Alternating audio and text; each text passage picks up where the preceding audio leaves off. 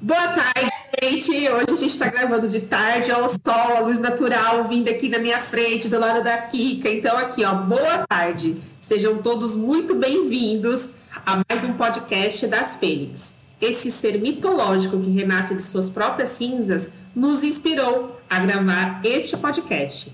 A ideia é que as nossas histórias, as nossas superações, inspirem outras pessoas também a superar suas dificuldades, tá? Sem mais delongas, a gente já se apresentou outras vezes, mas a gente vai falar um pouquinho da gente, porque ninguém nos conhece ainda. Antes da gente ficar famosinha, a gente fala da gente. Aqui comigo está a Kika, Kika Hernani, minha amiga, conheço ela. Deixa pra lá, a gente não fala quantos anos, porque daí denuncia a nossa idade, deixa quieto. A Kika é redatora, é design, é influencer, é social media. O que mais que você é? Fala pra mim. E ela tá aqui, faz parte das Fênix. Boa tarde, Kika. Boa tarde, Carol. Boa tarde, galera. Então, é, eu sou uma multitarefa. Eu sou quase o que a gente chama de faz tudo, né? missão dada é missão cumprida para Kika. É assim, gente. É, e o que a gente não sabe, a gente aprende, a gente corre atrás, a gente faz curso. É isso. É isso aí, a gente está sempre aprendendo. É, eu sou a Carol Capuano, sou jornalista, sou empresária. Outro dia eu falei isso numa outra live que eu participei e eu achei que ficou bem legal. Eu sou jornalista de formação, empresária de profissão e influencer por vocação. Não, isso aí ficou horrível, depois eu corto a edição. Queimou tudo. Gente, sem mais delongas, vamos entrar no assunto, porque hoje o assunto é muito legal. Tanto eu quanto a Kika temos histórias pessoais para a gente falar sobre isso. A gente vai falar sobre amor próprio, né? Tem uma frasezinha que eu acho interessante, que principalmente para o público feminino vai é, ouvir e vai se identificar. Quem nunca comer um alface. Como é que é aquela história assim? Uma caixa de bis por ansiedade, um alface por vaidade ou galinha por saudade. Eu acho que essa frase ela denota muita falta de amor próprio, das três formas. Porque a pessoa que se ama não vai ficar fazendo dietas restritivas absurdas, nem comer tudo num dia só, e muito menos estar com gente que não merece, né?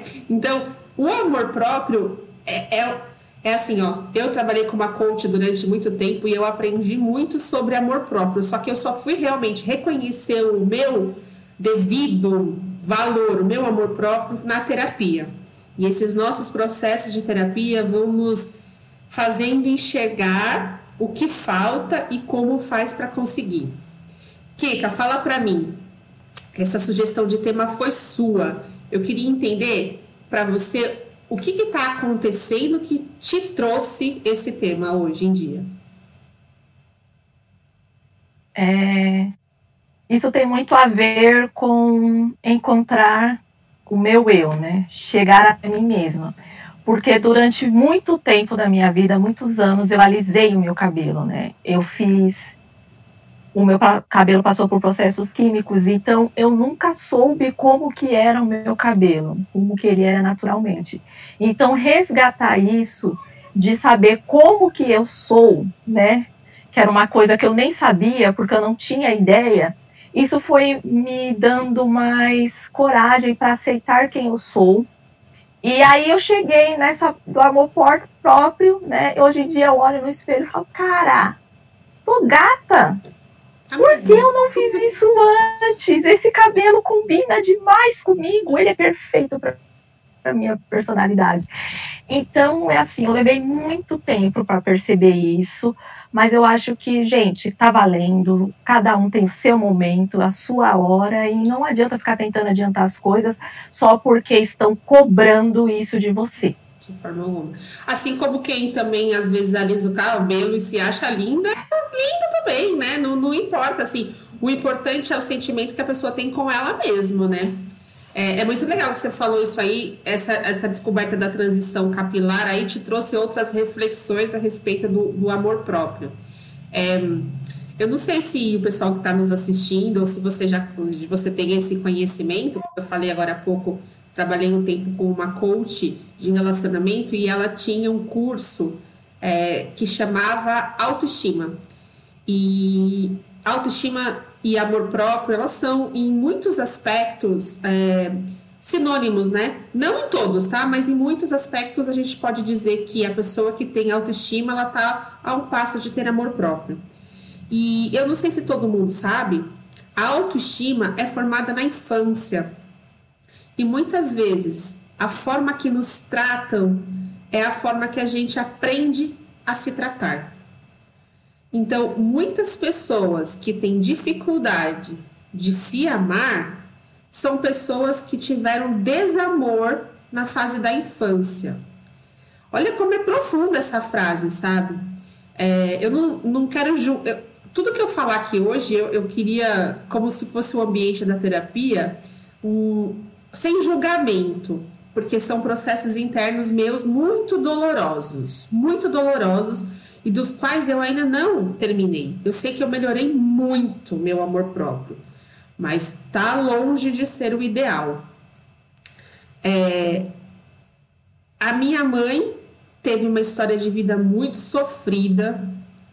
Ela não conviveu com a mãe dela, ela foi tirada dos braços da mãe dela aos quatro anos e só teve convívio com a mãe dela com os 15 de alguma forma inconsciente, ela repassou o desamor para mim e para o meu irmão. Na, na cabeça dela, ela estava fazendo melhor. Então, tem muitas escolhas que ela fez ao longo da vida que foram escolhas do tipo: eu não tive isso, estou me esforçando para dar para vocês. E eu agradeço, porque foram escolhas que ela fez consciente.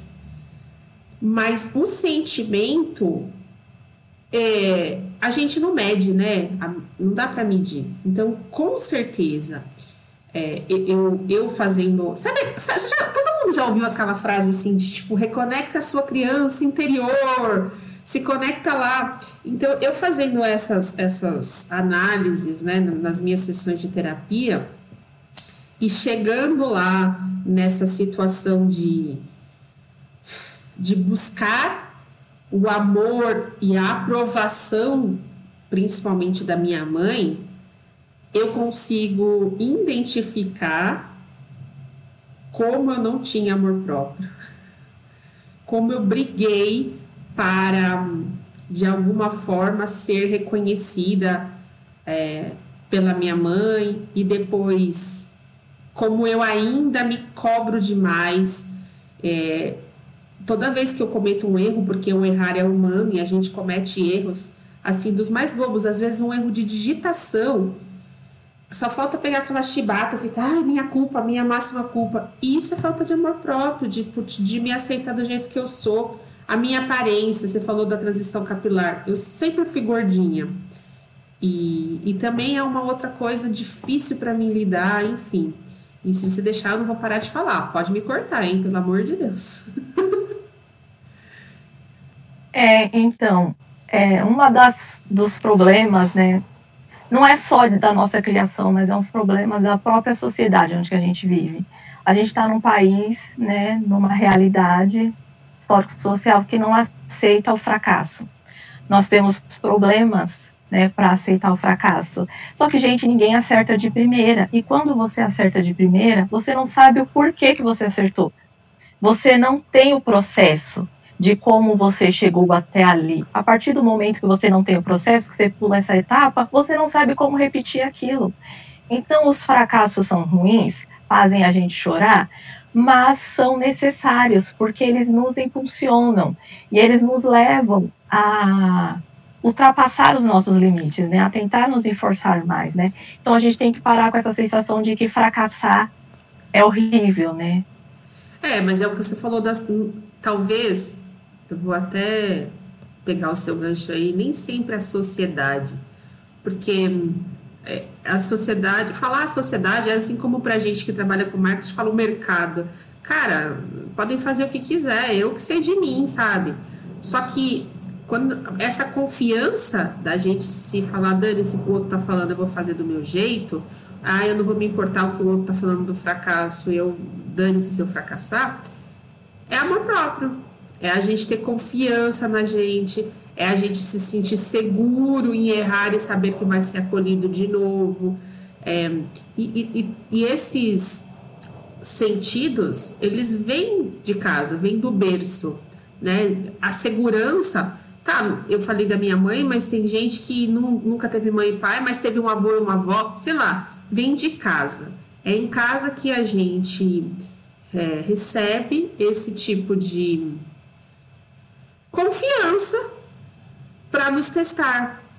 Beleza, se eu errar, eu sei que ali vão me acolher.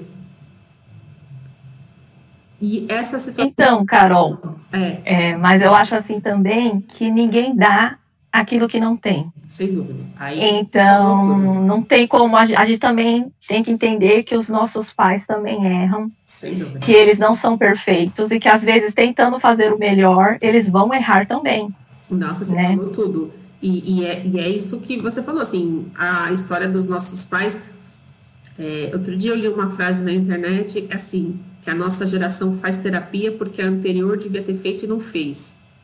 E eu acho, na verdade, que todo mundo devia fazer terapia.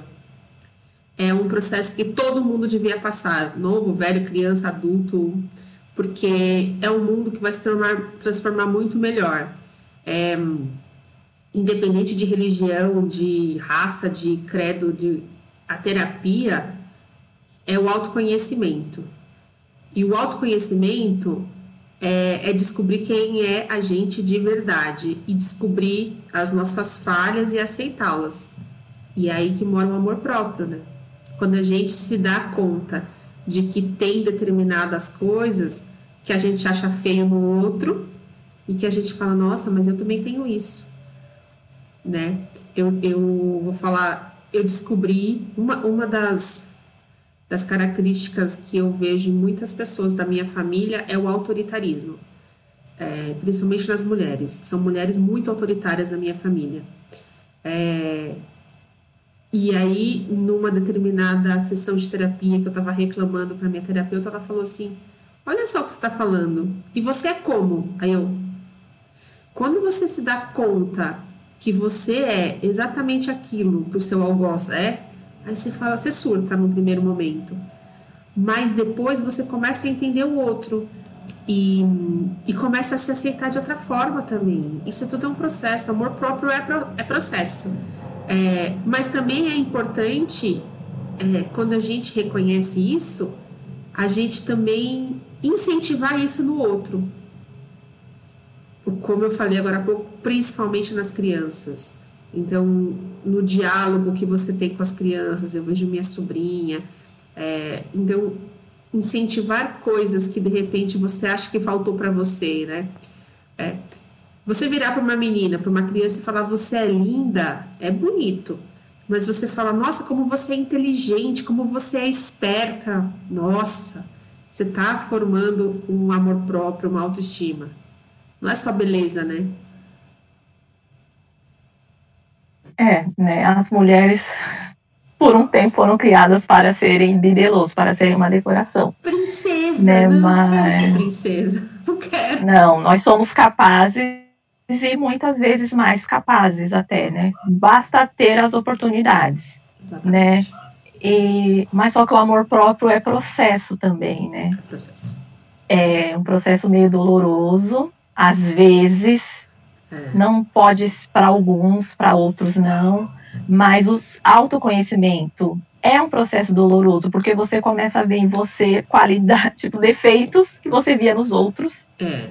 E que você passou a vida inteira criticando, aí você fala, puta, mas eu faço igual. E agora? Como que eu critiquei tanto fulano se eu não sou diferente dele, né? Uhum. E é isso, é o tempo todo ali Mas se aí, podando. Esse, nesse momento que você falou assim, vai, que você se dá conta de que as pessoas têm defeitos que você criticava, é o momento que você começa a mudar. Porque você fala, eu não quero reproduzir isso. Eu não quero ser assim. Né? Não sei, eu falei do autoritarismo e eu tinha. Eu, eu sei que eu tenho traços que eu sou autoritária mas no momento que eu reconheço isso e eu começo a tentar mudar o meu comportamento, é amor próprio. Ninguém muda ninguém.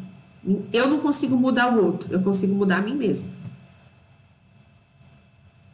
Né? Exatamente, faz parte de cultivar o amor próprio que você entender que as atitudes da outra pessoa têm mais a ver com ela do que com você. Sim. Então, se a pessoa está sendo grossa com você, ignorante, grossa é ela, não é você. Sim. Basta você se colocar naquele lugar de dizer: não vou mais aceitar esse tipo de atitude.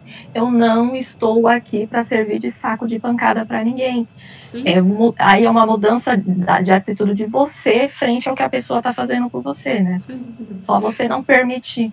Você falando isso assim, das mudanças de atitude, mais cedo, quando a gente estava conversando sobre o tema lá, eu busquei lá no meu blog, depois eu deixo na descrição do vídeo o meu endereço do meu blog, gente.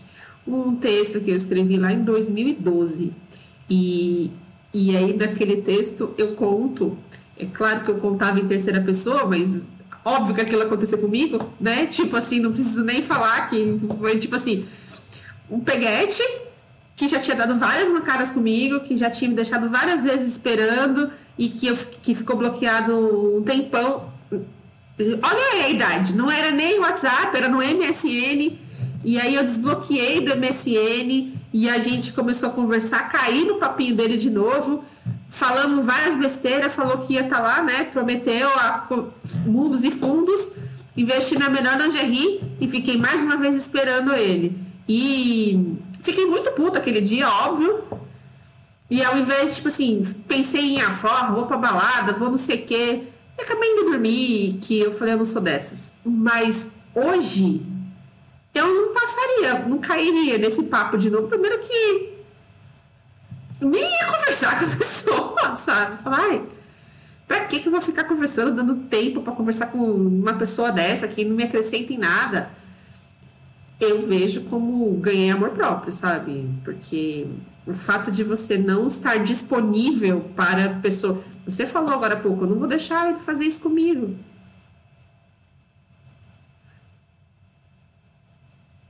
Sim, a pessoa faz com a gente aquilo que a gente permite que ela faça, né? E como você disse que o amor próprio começa na infância, a forma como os nossos pais nos tratam o que nossos familiares nos tratam, a gente começa a achar que, todo, que tá, tá legal todas as pessoas tratar a gente assim. Então, se você teve uma infância em que você não foi bem tratado, que as pessoas sempre trataram você mal, você vai sempre achar que, que, que a pessoa te tratando mal não é problema. Entendeu? Então, você vai permitir que esse tipo de pessoa chegue até você. E, né? e, os, e os relacionamentos que a gente vê acontecer à nossa volta, né? Às vezes é, são famílias que vê a mãe apanhando e aí a mulher cresce com baixa autoestima porque viu que a mulher tem que ficar ali aguentando.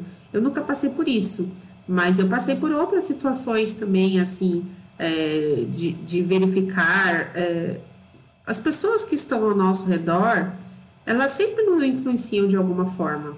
E, e principalmente quem tem o papel de criar né, de, de, de ensinar a criança, são as que mais influenciam.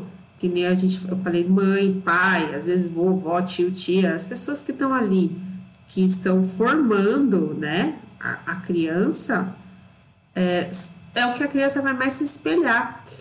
Não é à toa que, tipo assim, aquele, aquele negócio que está escrito na caixinha de cigarro, crianças começam a fumar ao ver os pais fumando. Mesmo que o pai diga, não faça isso porque não é bom para você, mas o pai vai lá e fuma, a criança vai repetir quando tiver uma certa idade, porque está salvo no inconsciente dela. Assim como a forma como nos tratam ou que a gente vê nos tratar. Se a gente for entrar no tema relacionamento, né, amor próprio e relacionamento, cara, estamos lascados aqui. Deixar pra lá, né? É, então, né? Porque eu até tava lembrando agora que eu vi a. Deu um erro no seu áudio. Voltou? Voltou. Uhum. Então, eu até tava lembrando que hoje de manhã eu assisti a entrevista da Chimamanda no Roda Viva. Quem é Chimamanda? E aí ela fala. Quem é Chimamanda? É uma escritora. Ah. Chimamanda é uma escritora nigeriana. Ai, que legal que também é, é, feminista, né, ativista dos direitos das mulheres. Uhum. Né, ela estava falando no Roda Viva que lá no país dela, na Nigéria, o casamento é tratado como um presente e que muitas vezes as mulheres se submetem a, a casamentos abusivos, a violentos, só porque foi um presente ela ter casado, ela ter encontrado o marido, né? E se elas tivessem, né, se elas tivessem sido incentivadas a cultivar o amor próprio e entender que é muito bom casar, encontrar alguém, mas esse alguém tem que contribuir, né? Tem que uhum. complementar, tem que ser bom elas não iriam aceitar né, esse tipo de casamento, de continuar numa relação dessa, né, que só um está ganhando, que só um está percebendo, né. Então a gente pensa assim, ah, essas coisas só acontecem aqui, que nem ela disse, acontecem em todos os lugares do mundo, mas cada contexto de cada país é diferente.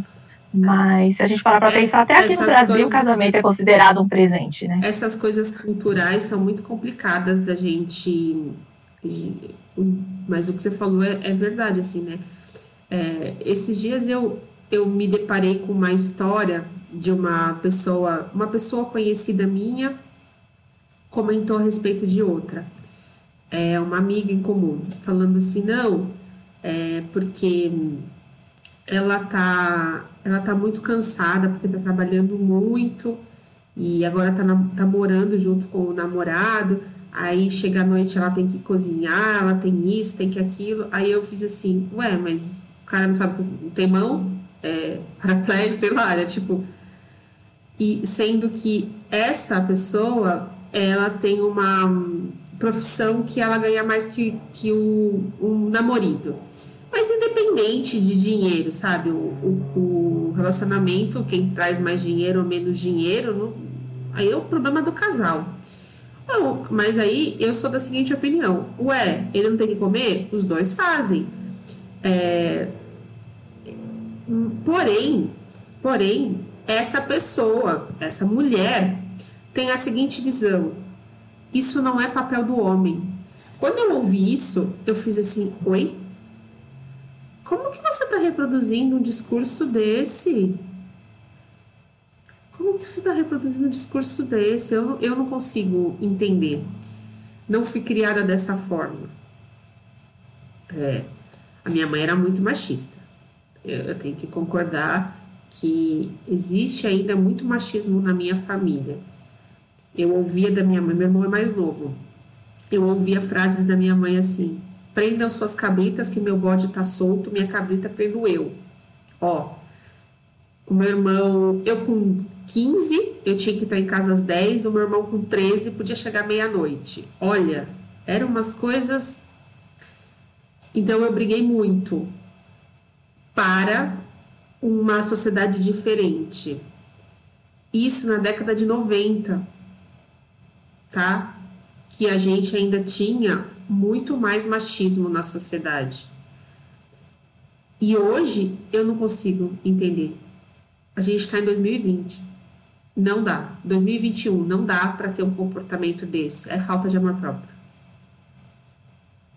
Então, lembrando que essa sua amiga que acredita que não é papel do homem, se ela tiver uma filha, ela vai passar essa mesma ideia para a filha dela. Eu tive uma professora na faculdade que falou exatamente isso. Quem cria um homem machista é uma, uma mulher, mulher machista. É uma mulher. É uma mulher que tem essas ideias dentro dela. Então, essa mudança tem que começar com a gente. A gente tem que entender que se eu estou trabalhando, eu estou tão cansada quanto. Né? Então, todo mundo está cansado, está todo mundo precisando sim, de ajuda. Sim, e, e, eu também penso da seguinte forma: além da questão do, do amor próprio, né, que denota aí, você percebe quanto que a mulher tem mais problema de amor próprio do que o homem, nesse sentido, o feminismo aí tem a ver. É, é, é um outro tema que eu abordo muito na, na minha terapia e que eu tenho bastante dificuldade. Como eu disse, as mulheres sempre foram muito autoritárias na minha família, é, mas elas eram machistas, autoritárias e machistas. A, a minha mãe usava frases do tipo assim: é, eu que bato o pau na mesa. Olha, olha como minha mãe era machista de falar isso. Eu que bato o pau na mesa. Quem manda nessa casa sou eu. Era bem assim os discursos. Mas por quê? Porque meu pai saiu de casa, eu tinha três anos de idade, minha mãe se viu divorciada numa época que a mulher não era vista de uma forma muito errada. Se hoje já olham torto, você faça ideia, o ano era 84, 85. Ela foi muito julgada, muito apontado o dedo tal. Então, ela de alguma forma se as, as ações dela eu consigo entender. Era para se proteger da sociedade, de julgamento. Então, é, a minha mãe ela não tinha muita. É, hoje é normal assim, muitas vaidades. Ela, por exemplo, não tirava a sobrancelha, não fazia a unha, não fazia algumas coisas hoje que a gente acha normal. Não que seja obrigação da mulher fazer isso. Hoje, hoje eu vejo um, um puta de um processo ao contrário da mulher se aceitar, de deixar ela crescer o pelo na axila, de não sei o quê. Cada um faça de si o que quiser. O que eu tô apontando aqui é que a minha mãe fazia isso porque não tinha homem dentro de casa e ela queria que meu irmão tivesse um, um exemplo masculino. Olha a falta de amor próprio da minha mãe. É, mas ela tentou, né? A gente também tem que lembrar que sim, ela tentou. Sim, sim. É que assim, ela também. Eu falo sempre não dela tinha, no passado. Não faz... falaram para ela o que ela deveria fazer. Não. Também não foi dito. Ela foi pega de surpresa. Ela teve que se virar. Sem dúvida. Vai fazer 20 anos que minha mãe morreu. Vai fazer 20 anos. Ela morreu muito jovem, morreu com 40 anos. Eu tô com 40 anos hoje. Às vezes eu paro para pensar e fico pensando, cara, eu não sei o que fazer, que dirá ela com 20 e dois filhos para criar sozinha. Elas perdendo para ela se fodeu muito. Eu sei, eu sei disso, mas óbvio que eu preciso analisar isso para ser uma pessoa diferente, né? Sim, você vai ter que ver para você não, não repetir os mesmos erros, né? Se você, se você acredita que isso impactou a sua vida de alguma forma, então sim, vamos levar para terapia, gente. Vamos todos para terapia. Vamos para terapia, uma- gente. Vamos para terapia, que é, nossa, um mundo melhor com todo mundo fazendo terapia. Nossa, sem dúvida. É, e, gente, terapia não muda ninguém. Você Não. não vai sair de lá transformado. Mas você vai aprender a lidar com algumas coisas. Você vai entender que, às vezes, aquilo que a pessoa fez não foi. Muitas coisas que as pessoas fazem são de propósito, mas algumas não. Elas só estavam tentando fazer o melhor, e o melhor não pode não ter sido bom para você naquele momento, mas talvez a pessoa achou que estava fazendo melhor né? Porque se você também tem problemas de, se a gente tem problemas de ter amor próprio, será que a outra pessoa também? Será Mas que ela se ama? Você sabe que o fato da pessoa ir para terapia é um passo de amor próprio. Porque a pessoa que aceita fazer terapia é um processo de reconhecimento como indivíduo e de que mereço respeito, mereço me entender. É amor próprio fazer terapia. Antes disso, às vezes as pessoas não conseguem. Eu já ouvi tanto de amigas que eu falava, nossa, essa pessoa precisava tanto fazer terapia e ela fala, não sou louca. Eu falo, ah, tá bom, você que pensa. Tipo. Eu já fiz isso, eu tenho quase certeza. É minha cara fazer isso. Comigo você nunca fez, Kika, mas assim, tipo, é, é o que eu falo, todo mundo, todo mundo devia passar por uma experiência de fazer terapia. É, é claro também que a terapia, aí a gente, a gente grava um outro depois só falando de terapia. Você tem que ter afinidade com o profissional que vai te atender, chegar numa linha de. de tem vários tipos de terapia, tem vários tipos de processo de autoconhecimento aí. É, mas sem dúvida que ajuda no reconhecimento e na criação do amor próprio. Sim, né? Porque até a gente entender que muitas das coisas, dos processos que nós estamos enfrentando e que estão nos prejudicando, tem a ver com essa nossa ausência de amor próprio, Sim. demora, viu? Demora muito, né?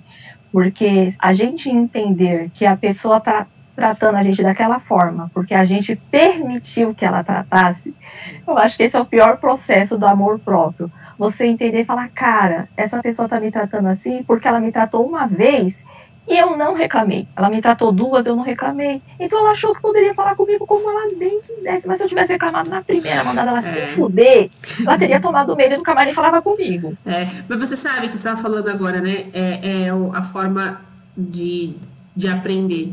Você.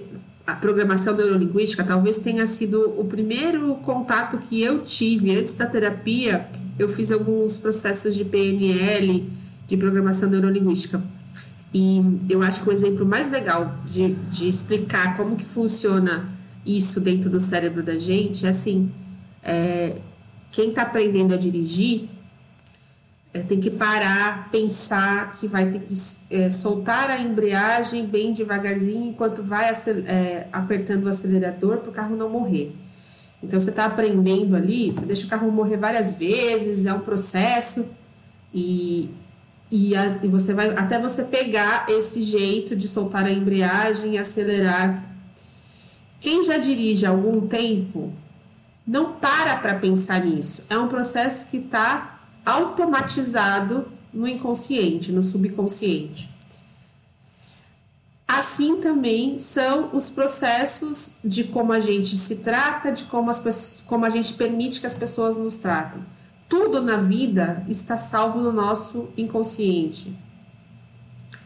E é, pensar nesta fórmula, né, do, do, aprender a dirigir, de como a gente permite ali o, o, a, a, o pé, faz com que a gente pense assim: é, nossa, quanto tempo eu demorei para tomar consciência disso? Então, a terapia nos ajuda a tomar consciência de um processo. E aí vai dar a gente o nosso mudança, né? O primeiro passo é tomar consciência, pôr luz ali, iluminar uma coisa que nos incomoda, que a gente nem sabia. É, pois é, e também a gente tem que considerar que cada pessoa tem um processo diferente. O que funciona para mim não vai funcionar para você, o que funcionou para você não vai funcionar para mim. Ainda que a gente faça o mesmo tipo de processo, não vai ser a mesma coisa, não. porque somos pessoas com históricos diferentes, com Mas é muito importante diferentes. conversar, sabe? Diferente do que as pessoas acham que ah, guarda para si, o fato da gente conversar com outras pessoas é que às vezes a gente fala, nossa, aquela pessoa não tem nada a ver comigo e tá passando pela mesma coisa que eu, faz com que a gente não sinta mais um ET. Porque em muitos momentos nesse processo da terapia, quando você descobre que, nossa, eu não tenho amor próprio, vem o quê? Se você se sentir estranha, achando que é diferente do resto do mundo, porque olha, olha lá, fulano se ama. E, e, e, tem esse processo de comparar com o outro, que também é uma questão de amor próprio, quando você para de se comparar, fala, ah, dane-se o outro, né? Você sou mais eu. E eu vou falar uma coisa para você. O fato da gente estar tá aqui hoje gravando isso é um ganho absurdo de amor próprio para nós duas, porque a gente tem muita dificuldade de aparecer. Exatamente, gente. É, é, eu sempre tive muito problema até em tirar foto, gente. Todo mundo fala assim, as pessoas chegam e falam, nossa, mas você sorri muito fácil em foto. Eu falo, gente, eu sorri muito fácil, mas para mim tirar foto era muito difícil. Tanto que eu demorei horrores para ter Facebook. A Carol lembra disso. É, muitas pessoas tiravam foto e me marcavam, porque eu mesmo não compartilhava foto minha.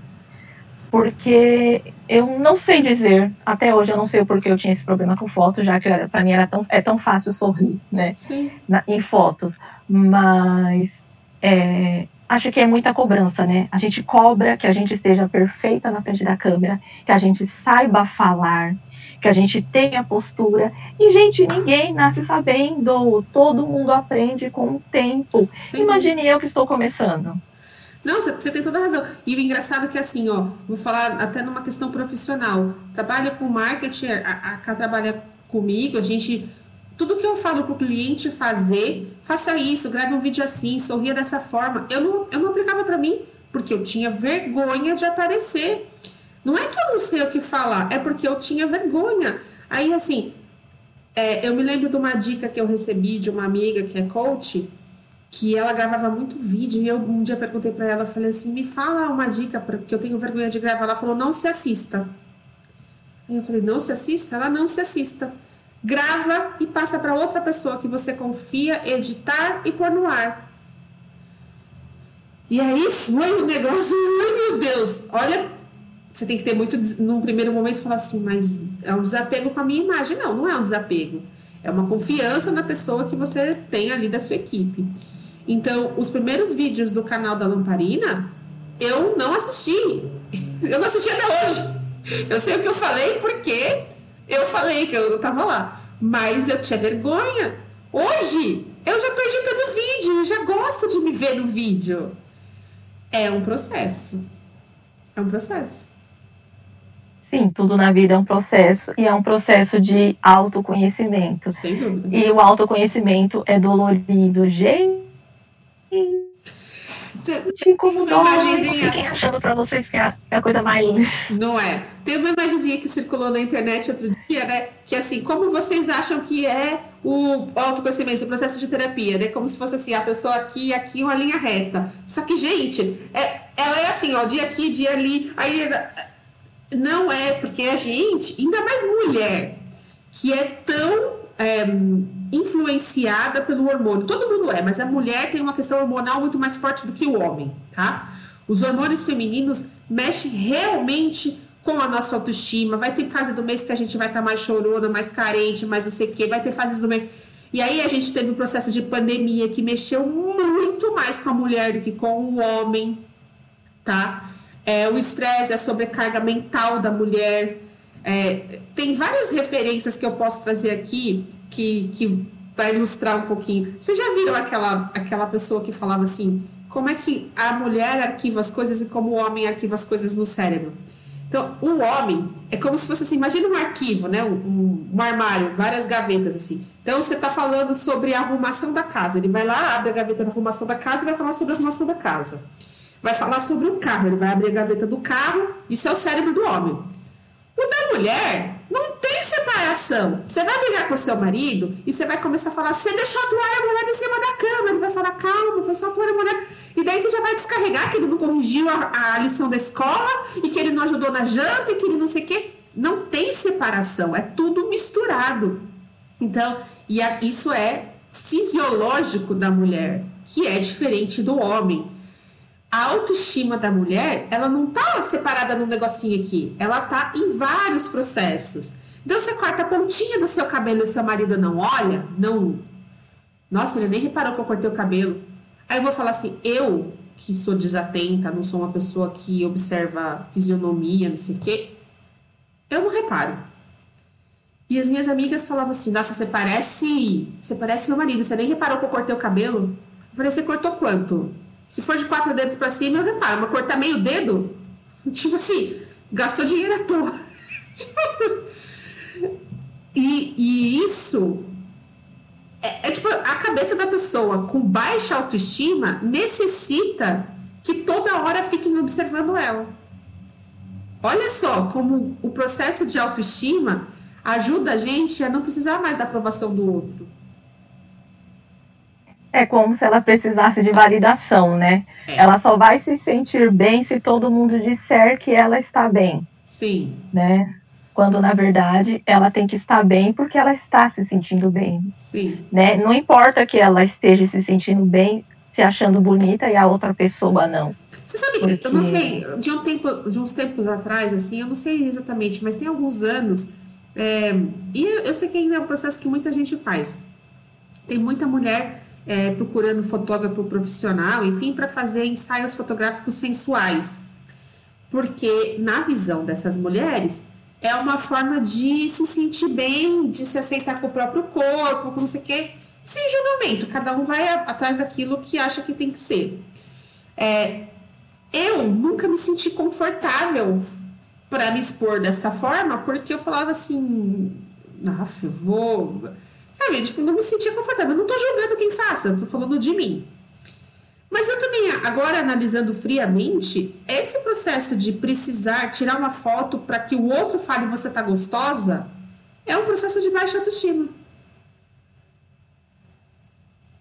É, eu acho que depende do, da intenção, né? É. Porque, por um exemplo, é, eu nunca tirei foto com fotógrafo, mas eu já me fotografei sozinho. Sim né? Porque eu sou artista e a gente faz essas coisas mesmo. A gente não tá nem. A gente tem umas, umas coisas. Então, eu acho assim, eu não preciso que uma outra pessoa mostre para mim a melhor forma para o meu corpo Sim. aparecer numa imagem. Porque com o tempo, eu mesma já percebi isso sozinha. Mas vai perceber como? Tentativa e erro. Você vai tirar 10 fotos da mesma pose, só virando um pouquinho até né? Que é isso que o fotógrafo faz. Por que, que as fotos profissionais são tão boas? Porque ele sabe. É, ele tem um olhar, ele tem um olhar, sabe? Sim. Eu nunca tirei foto sensual com fotógrafo, tá? Mas eu já tirei foto profissional. Meu irmão é fotógrafo, já fiz dois ensaios, não sei o quê, e, e fotos profissionais no lugares lindos, ficaram muito legais. Porque eu queria uma foto legal para trabalhar, tal, tal, tal. Mas até o fato de eu ter coragem de pedir para o meu irmão tirar essas fotos é um ganho de, de, de amor próprio, de autoestima. Porque eu não me senti, olha só, eu não me sentia digna de uma imagem profissional. É. Gente, o irmão dela fotografou o Gil do Vigor. Você acha que eu não quero fotografar? Eu Tá vendo? Você Exato. merece sim. A gente que a gente merece. O fotógrafo de casa, né? Meu irmão, e eu com tipo assim, ah, eu não tenho uma foto profissional. Aí todo mundo falava pra mim, pede pro seu irmão. Eu falava, ah, não, mas aí ele é muito bom pra, tipo, pra modelo, sabe? Meio, olha como eu me colocava lá embaixo. Não, o, o problema não foi pedir para ele. No momento que eu falei, Cauê, tira essas fotos minhas, claro, vamos fazer, tal, não sei o quê eu fiz por dois momentos. A, a, primeira sessão foi antes da pandemia, uns 5, 6 meses antes da pandemia. Eu tava com o cabelo bem curtinho e até recentemente eu tava usando essas fotos ainda para muita coisa. Eu falei, gente, eu tô, minha aparência mudou pra caramba, tá na hora de tirar umas fotos novas. Aí a gente fez outra sessão tem um mês. Um mês que a gente fez outra sessão. Então, é, foram. Mas isso eu sei que é um processo de confiança, de ganho de amor próprio, de autoestima, para eu me sentir segura para falar. E assim, né? O meu irmão é fotógrafo, mas ele não tem estúdio. Onde a gente vai fazer essas fotos? Vamos fazer na rua. Na rua? Vou me expor desse jeito? E eu fui, fui linda. Troquei de roupa no carro várias vezes e bora. tipo isso. Menina, você tava com um fotógrafo profissional, com uma é. equipe maravilhosa, sua você filhinha lá gravando. a Isabela, a Isabela, gente, a Isabela Sim. tem seis anos. E ela tava com, com meu irmão naquele dia. Aí ele falou, Isabela, vai junto. Eu falei, tá bom. E olha que legal, eu dei meu celular na mão da Isabela, porque precisa dar uma atividade pra criança ali, né? Eu falei, bom, Isabela, to, tira foto da tia, faz um making off. Ela tirou cada fotona que eu falei, vixe, Maria, essa menina vai ser fotógrafa igual o pai. E imagine quanto isso foi importante para ela, participar Sim. desse momento, estar ali. Isso ajuda, gente, isso já ajuda a autoestima da criança. Sim. Porque a menina já nasce sabendo que, olha, eu posso ser uma fotógrafa se eu quiser. Se eu não Exato. quiser, eu E se, se, ela quiser, que eu falei assim, o que, que você quer? Você quer tirar foto que nem o papai ou quer aparecer na câmera igual a tia? Tipo assim, naquela situação lá. Ah, tem hora que ela apareceu comigo lá, tiramos umas fotos bonitas, até pus no meu Instagram uma hoje. É, então, sei lá, é, é, isso, assim, você pode ser tudo aquilo que você quiser. Inclusive, se você quiser ser dona de casa, você pode. Você só tem que ter essa consciência. Não, assim, as minhas escolhas é, são as, as escolhas da minha vida foram um pouco mais complicadas porque, primeiro, pela necessidade, né? Você pode, assim, no, no, em alguns momentos, não entra nem a questão da autoestima. A necessidade fez com que a gente não pudesse ser dona de casa. Eu tive que sair para trabalhar porque se eu, minha mãe morreu, eu tinha que trabalhar e pôr comida na mesa, senão eu ia morrer de fome. Tipo isso. E tá tudo bem. Eu tô em paz com isso, sabe? É, Hoje, eu olhando, eu falava assim: eu não me encaixo nesse modelo dona de casa. Não me encaixo. É, e tudo bem também, e gente. Tudo bem. tudo bem. Eu sei que algumas pessoas estão com ranço da palavra tudo bem, mas eu vou falar. Assim, é, eu arrumo a casa, limpo a casa, porque eu gosto de ficar num lugar limpo. Não porque eu gosto de limpar a casa. Eu gosto de viver num lugar limpo, então eu limpo minha casa. Exatamente, porque faz parte da sua rotina. né? Porque para você viver numa casa, você precisa arrumar ela, mas você não se cobra disso. Não, né? eu, eu faço comida porque eu tenho que comer. Exatamente. Se eu pudesse pedir iFood todo dia, também pediria, por que é, não? De vez em quando dá essa escorregada, né? Tipo assim, ah, eu tô com vontade de ir pro fogão. Né? Antes da pandemia, eu tinha uma rotina que eu falava assim, eu vou almoçar na casa de quem hoje, sabe? Tipo, principalmente de domingo, eu ligava para alguém e falava assim, escuta, eu tô indo almoçar aí, tá? E não tô com vontade de fazer comida, vou almoçar na casa dos outros. Agora a pandemia veio, tesourou um pouquinho isso, aí eu tenho que ir pro fogão de domingo a domingo. É, mas tudo na, também faz parte do processo desse momento que a gente está passando, né? Mas você está se curtindo também, você está cuidando da sua saúde. Ao, quando você cozinha, você cuida da sua saúde. Sim. A gente tem que entender que cuidar da nossa casa, né? Cuidar de fazer comida faz parte de cuidar da nossa saúde, né? E é até um processo nesse sentido, assim, que a gente falou agora, assim, fazer terapia é um processo de cuidar da saúde mental é, é um processo de fazer exercício, é um processo também, assim, é, eu ia falar isso antes, acabou que eu, a gente mudou de assunto. Quando eu era, eu sempre gostei de dançar. Quando criança, é, eu não sei exatamente a idade, eu, eu fecho os olhos, eu me vejo ali. Eu, eu usava uma camiseta velha da minha mãe que ficava parecendo um vestido em mim e, e tipo, sabe quando a camiseta cai aqui e fica com o ombro de fora? é uma camiseta da minha mãe que ficava um vestido em mim. E eu gostava de dormir com aquela camiseta, era tipo uma camisola para mim. A minha mãe fumava, minha mãe sempre fumou. E aí eu pegava aqueles palitos de prender cabelo que eu usava antigamente e eu fingia que era um cigarro. Olha como a gente reproduz os atos, né? Então eu, eu pegava aquele palito e falava que era o cigarro, porque minha mãe fumava. É, quando não, eu pegava uma escova de cabelo e fingia que era o microfone, que eu queria imitar a Xuxa. Eu fui criança baixinha da Xuxa. Ou eu dançava, eu gostava de dançar. Eu não sabia dançar. O que, que eu dançava? Eu ficava imitando as bailarinas do Faustão, do programa do Gugu, que era o reflexo que a gente tinha. Gente, anos 80, não vê mais. Você assistia Faustão? Assistia Faustão, é o que tinha. Gente, tinha TV Manchete, Bandeirantes, SBT e Globo. Esquece, Netflix é outra geração. Então, o que, que, eu, que, que eu ficava ali? Imitando aquelas bailarinas do jeito totalmente descoordenado. Eu era uma criança.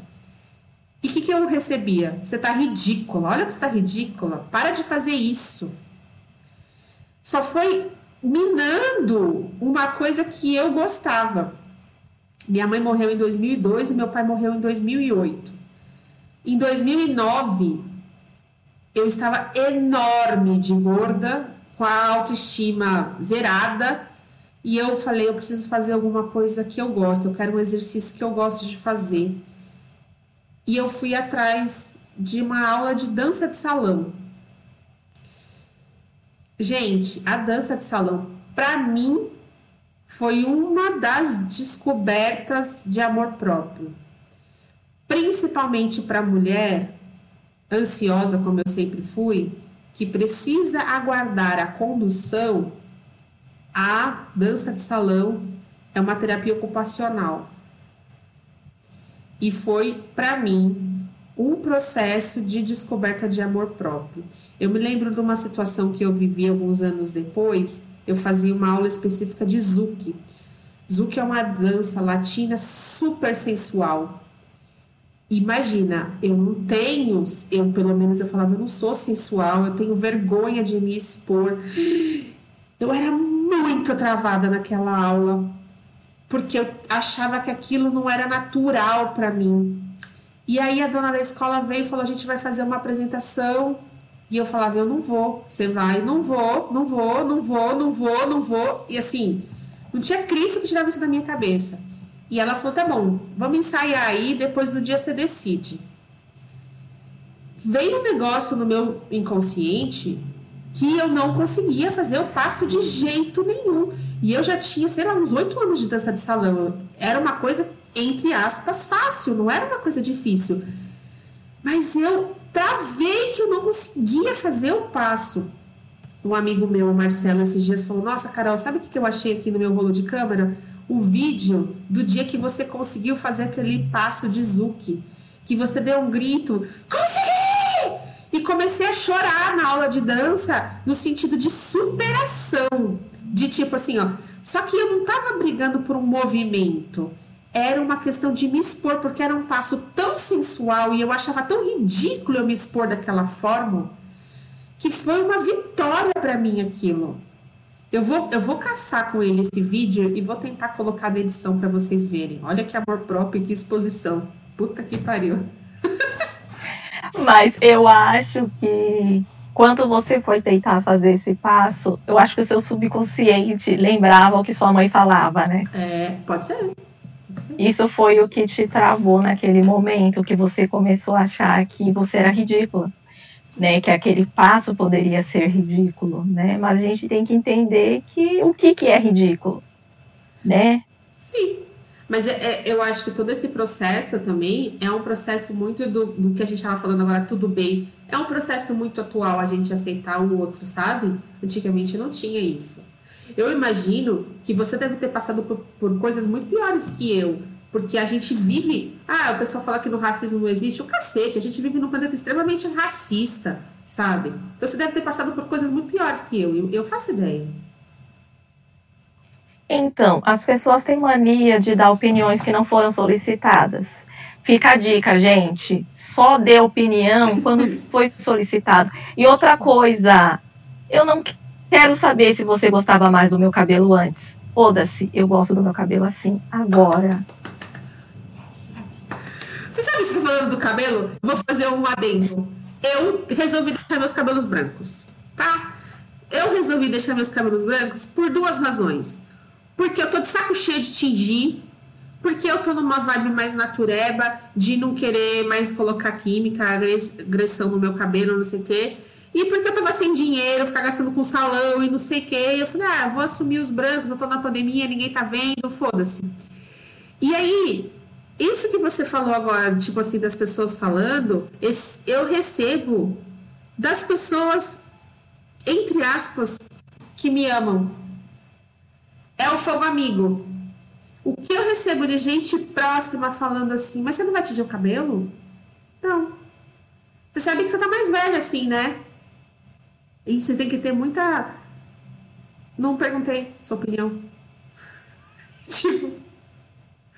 Perguntei sua opinião. Nesse momento já não é nem amor próprio.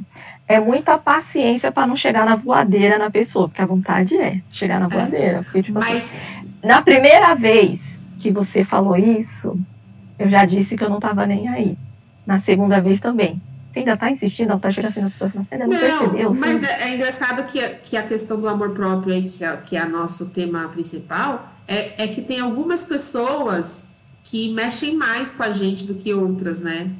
Então, tem algumas pessoas que quando falam, dói, porque o, o amor próprio ele não tá tão. É que nem o pego na areia. Ele tá ali, mas ele qualquer vento leva, né? Então. É porque são pessoas que de alguma forma a gente se importa com o que elas falam, né? É. Porque tem gente que quando fala a gente já. Dane-se. É. Mas e o engraçado é que geralmente são as pessoas que mais se importam com a gente que geralmente ficam fazendo esse tipo de pergunta, né? Porque quem não te conhece não sabe. Não, né? Por que mas, mas é tá... é assim, é a mesma coisa que você estava falando agora, assim, as pessoas que, que, se, que a gente ama, que, que a gente entende que nos ama também, tá? Porque também pode ser que o comentário seja no sentido amoroso, né? Ele, que a pessoa está falando numa, numa intenção assim, porque na visão desta pessoa, ela tá tipo, tô te dando um toque, né?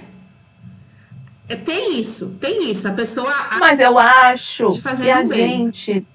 Eu acho que até a gente, quando ama, tem que entender até que ponto eu posso me meter na vida de quem eu amo. Mas é um processo. É porque, como a gente está fazendo terapia, a gente começa a enxergar isso tudo. E aí a gente começa a ficar um pouco de ET, que a gente começa a falar coisas que as pessoas falam, nossa, mas peraí, que, que nem você falou esses dias, se você não tá fazendo terapia, não devia estar tá falando desse jeito. Fala assim, agora que eu tenho que falar assim mesmo, né? que a gente começa a ficar um pouco ET. Que vergonha, gente! Não, é isso, tipo, porque eu... Olha eu julgando.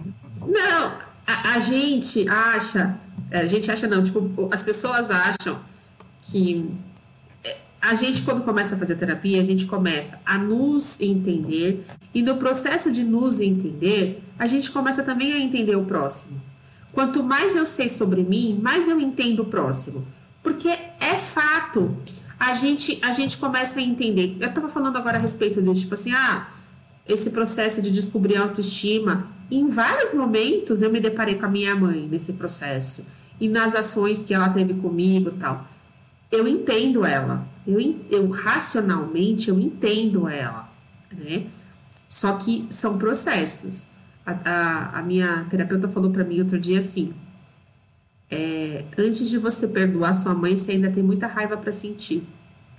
E eu achei essa frase muito forte, mas necessária, porque é, eu, eu quero perdoar minha mãe. Eu quero, eu, eu aqui, ó, eu quero perdoar minha mãe. Mas se eu falar para você agora, você, eu não perdoei ainda.